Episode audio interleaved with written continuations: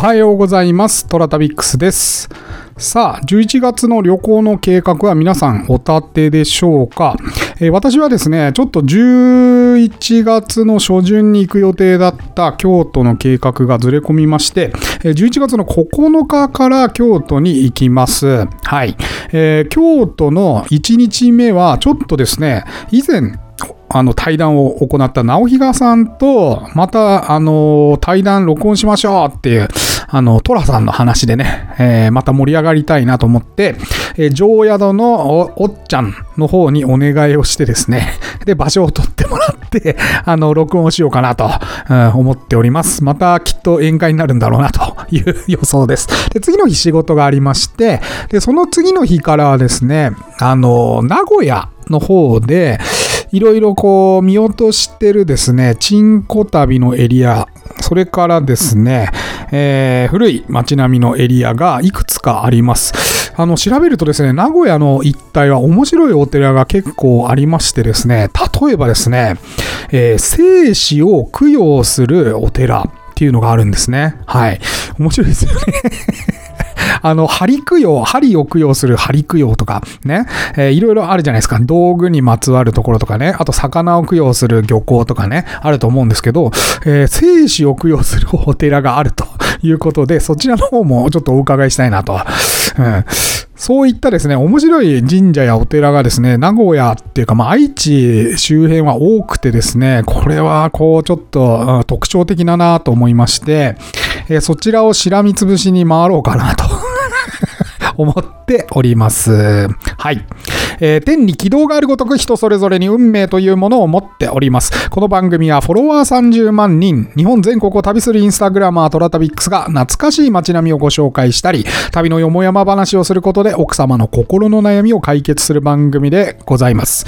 えーてなわけで、毎朝7時に更新トラタビックス、今朝の1枚ですけれども、今朝は鳥取県、久々にこの間あ通りましたけれども、水木しげるロードになります。はい。えーもう有名ですね。あのー地方自治体の成功例としてもいつも取り上げられる事例になりますね。あの誘致というか、観光客を呼んでるエリアとしてね。はい。えー鳥取県境港市に整備された商店街の名称が、この水木しげるロードでございます。えー観光対応型商店街であり、漫画家水木しげるが描く妖怪の世界観をテーマとした観光名所として、えー日本では広く知られている、えー世紀の日本の妖怪像として、えー文化的価値も認知されております。えーこの水木しげるロード沿いには100体の妖怪像が、うんと、ね、えー並んでおりまして、まあ、一回盗まれたんだよね、一個確か。戻ってきたんじゃないかな、確か。うん。ということでですね、えー、他はですね、普通にこう、なん、なんて言うんだろうな、水木、もちろん水木しげるさんの、あのー展示がある、まあ、はなんていうの、博物館かな？うん。あの、あるんですけど、それ以外は普通の本当に商店街です。はい。ただ、妖怪にまつわるグッズを各こういう古い店舗でね、あの、販売されてたり、それからね、あの、香ばしい感じのね、水木しげるが書いたんじゃないのかみたいな、あの、不思議な、あの、そこの子供が書いたんだろうみたいな鬼太郎とかがね、飾ってあったりして、その世界観が非常にいいんですよね。はい。ここで私がね、どうしても皆さんに一つお伝えしたい逸話がございまして、えこれは私がこの水木しげるロードを旅していた時に、えーまだ水木さんご存命の時期ですね。はい。あの、フィギュアに屋があるんですよ。で、今でもやってらっしゃいますけども、フィギュア屋があって、そちらのフィギュアにの、えーお店に入った時に、ご主人と話した時に教えてくれた話なんですが、まあ、そのフィギュア屋さんのご主人は、水木しげるさんと非常に仲が良くてですね、で、水木さんってちょいちょいちょいちょい、あの、この境港に帰ってきてたんですね。はい。で、えーここのフィギュア屋に来て、で、二人でお茶をしながら、あ最近境港どうなのみたいな話をしてたらしいんですよ。はい。そうするとですね、そこに、えー裏若き女子高生か女子大生か、どっちかわかんないんですけれども、10代から20、20歳ぐらいの、えー女の子がお店に入ってきまして、はい。で、あのーお姉さんたちどっから来たんだいみたいな、こうね、おじちゃまたちがこう話しかけますと、ああ、なんか、東京だったかな大阪だったかな、えーちょっと定かではないですけれども、まあ、都心の方から来ましたということで、あのー水木しげ、ここ、水木しげるさんの、あの成果があると。それから博物館もあると。で、私たち妖怪好きなんで来ましたって言ってるんですけど、まあ、水木しげるさんはそこ座ってるわけですよ。気づかないわけよ。ね。でね、ああ、そうなの、お嬢ちゃんたち水木しげるさん好きなのっつってね、その水木しげるさんが言ってんですよ。はい。ああ、お嬢ちゃんたちね、水木しげるさん好きなのね。あら、そうね。まあ、あの親父面白いもんね。とか言って自分で、自分で自分のこと言ってんのね。で、あ、そそんな好きだったらね、この先、まっすぐ行くと、あの、博物館あるからそこ寄ってらっしゃいよと、こう、水木しげるさん本人から言われてるわけですよ。ところがお嬢ちゃんたち気づかないわけですね。はい。で、あの、ああ、そうなんですか。いや、面白いおじいちゃんたちね、みたいな話をして、で、お店を出まして、まっすぐ歩いてきますと、左手に、えー博物館があります。えー博物館の目の前には、等身大の水木しげるさんの写真のパネルが置いてありますので、ハッとするわけです。あれさっきのおじいちゃんっぽくない？みたいな。慌てて戻りまして、お店に。で、えーあれ、水木しげるさんだったんですか？つってガハハハって笑ってる、非常にお茶目なあ水木しげるさんだったそうです。うん。この話、非常にいいですよね。僕大好きで。うん。あのーなんでここの水木しげるロードが、まあ、あいわゆる観光誘致で成功したかと申しますと、まあ、一重にですね、この水木しげるさんのお人柄とか、それからですね、あのーくまモンみたいなもんでですね、えー水木しげるさんがもう勝手にやりなさいって言ったんですよ。はい。で、商店街の人たちにもう私をどんどん使ってもらっていいから、もう妖怪の絵でも何でも貼りなさいと。うん。こうね、規制しなかったんですよね。もう好きにやっていいからっつって。うん。えー、というわけでですね、ここはもう本当に皆さん好き勝手やってて、ただね、水木しげるさんへの愛情が伝わってくるんですよね。この一個一個の焦点から。うん。それが私すごい好きでね、なんていうかこう、教習感というか、アットホーム感というかね、えー昔の商店街の雰囲気も相まってですね、なんとなくこう、えー居心地のいいスペースになってるなーっていっつも行くたんびに思います。だからいっぱい人が来るんだなと思って。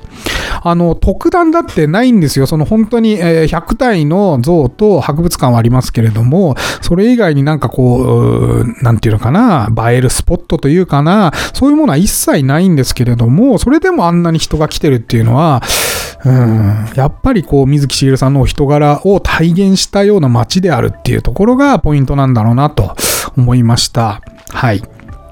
あの、私が伺った時は、商店街にまだ屋根があったんですが、まあそこのフィギュア屋の親父が言ってましたけれども、まあ道路のね、えー拡張するんだみたいなことを行政が言い出して、えー地元の人はすごく嫌がってると。うん。私たちが好き勝手やってきて、こうやってね、人が集まってきて、で、それでなんかこう目をつけた行政がね、勝手に道路拡張するからね、商店街にもう様相を変えますということで、えー変えちゃったんですよね。うん。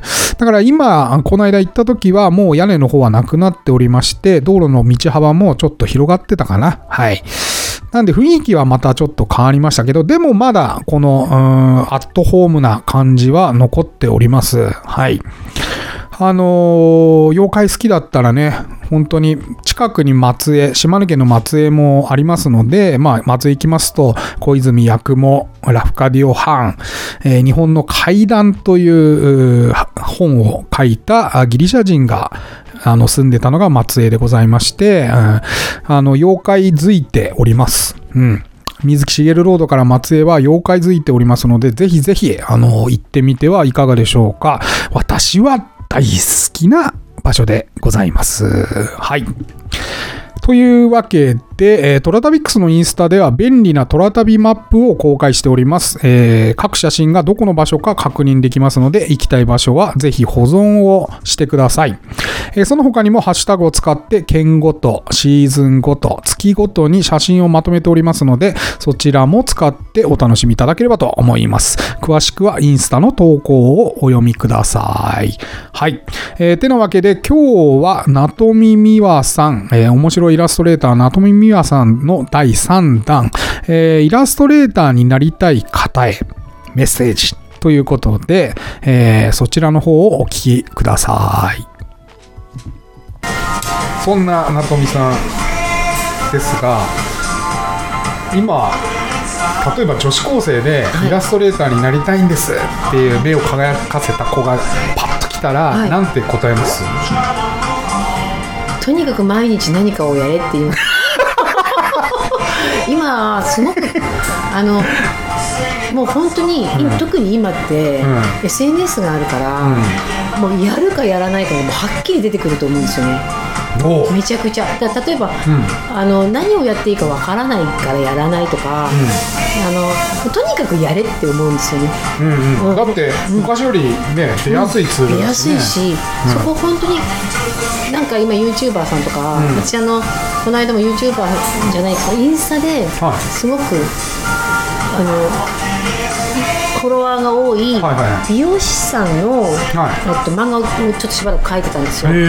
その時にやっぱり SNS を使ってどのぐらいそれを利用して、うん。あの仕事に使ったかっていう、はい。そういうやり方とかを、あの教えてくれるんですよね。はいはいはまあねやっぱりね上にいる子ってみんなそうだと思うんですけど、努力をしてるんですよ。いうん。とにかく覚悟と努力があるから、ここが基本基本だと思うんですよ。どの仕事でも絶対やるとかこれ毎日やるとか、毎日やるは大事ですね。確かに、ねあそうですよね。うんいやそうそうそうそう。大輔さんなんか毎日やってるもんね、うんそう。大切なんですよね。いや毎日はすごく大切です、毎日できないことはやめた方がいいですね仕事には。向かないからそうですね。そうです絶対向かないから。うん。イラスえでも、そうですよ。そのイラストレーターになるって決めた時に、はい。それまで書いてたんですか？書いてないです。大丈夫ですか？それ言って。大全然です私あのあでもえそこから決めてから書い書き出した。書き出した。あで今しかも、今こうやって思うのは本当にあのもう年取って、今こんな感じでやってるからなんですけど、最近思ったことなんですよこれ、はい。最近かい。最近です。最近気づいた。気づいた。でもきっと自分で気づいてなかったけど、きっとやってたんだなって思って毎日毎日、うん。今本当にブログを私ブログを本当にばあさんもうはいはい。本当に十何年もやってるんですけど、はいあのブログを書いててですよねあのブログ。本当に良かったなって。いや本当に私思うんです。あれはね本当に人のためになるから。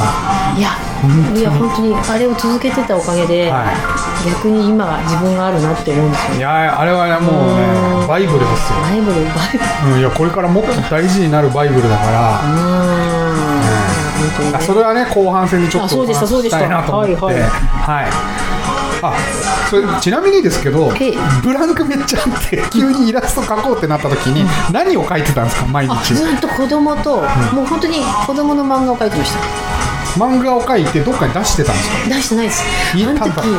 私全然そのブログがあるとかって知らなくてあれ悔しくていまだにで何やってたんですかじゃあ？もう本当書いて紙に？紙に書いて、まだパソコンとか使ってないから、塗って、ん。それをコピーしてカラーコピーして、これでそれを全部ファイリングして、そでれを渡してました営業。すげえな。すごいっすよ。うちにカラーファイルいっぱい。あり何ます何の何の根拠もなく。そう。とにかく。だって別に誰かに褒められたとかそういうわけじゃないんでしょ？ないです。もうもう。たた例えばなんかテレビ局で絵コンテ書いてたとかそういうわけない。です。ないです。いきなりいきなりいきなりここのそれは旦那もびっくりしますね嫁が急に絵描き出したっつって。あでもなんかあのまあいろいろ。前々から言ってたんですか？前々から絵は描いてたし、はいはいはいあっちも癖みたいに描くんですよ紙とペンがあってずっと描いてる人だったからうんうんなるほどね。そこはあと息子やっぱ子供が生まれた時もずっと絵日記みたいなのは自分でスケッチブックで書いてたんですよや癖だったんですよ、じゃあしばらく。っぱずっと書書いてましたそれ子供の時からそうですね。だからじゃあやっぱり、あの続けてるってことですよね。毎日。あそうですね。気づかずに。うん、毎日書いてましたやっぱり。やっぱだからそういうのは職業の適性じゃないですかね落ち着かないんですよね。なんか書いてないと。ああ今でもですけど。いやーいい話でしたね。えどれですか？いや全体的に。本当ですか？いいよ。今私いいよ探してます。めっちゃめっちゃいい話ですね。本当ですか？よかったですじゃあちょっとはい。ここからは後半戦ということで、ちょっと食べてください。はい。どうでした食べましょう。多分なんかあのチラチラあっちで見てまだ出せねえなまだあるの？あれが。まだあるよって。早く食えよ。なんかお店の人がね。はいいかがでしたでしょうか？あのーイラストレーターなりたい方ね、えー、何でもやってみろと。今すぐやれということですね。これがもうね、直比嘉さん、それからなおちゃん、うん、そして、こう、なとみみやさんと続いてきて、あの、皆さん一致している見解ですね。とにかく動けという話で、なりたいなりたいばっか言ってねえでもう手を動かせってことですね。はい。SNS がありますからね、今の時代はあ結構なりやすくなりましたよ、本当に。うんえー、ちょっと頑張ってみてください。えートラタビックスは皆様からのお便りをお待ちしております。えー今お聞きのメディアのお便り機能、または私のインスタアカウント、TORATABIX トラタビックスに DM またはコメントお送りください。えー毎週月曜日に返信させていただきます。それでは、いってらっしゃい。